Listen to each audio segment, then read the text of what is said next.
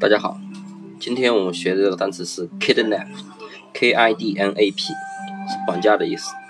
那么这个单词呢，非常非常简单，怎么记呢？那么前面的 k i d 不就是 kid，不就是小孩，对不对？那么后面的 nap，n a p，是不是午睡或者是打盹儿、睡觉的意思，对不对？那么小孩啊，他睡觉的时候啊。他最容易被人给绑架了，对不对？那么大家过去小时候自己在小孩的当小孩的时候，那么如果一个人在家睡觉的时候，是不是晚上特别怕被人给绑架了，对不对？所以呢，kidnap 就是 kid 小孩 nap 睡觉，就是小孩睡觉的时候特别容易会被人给人贩子给绑架掉的，所以 kidnap 就是绑架的意思了。那么大家记住了吗？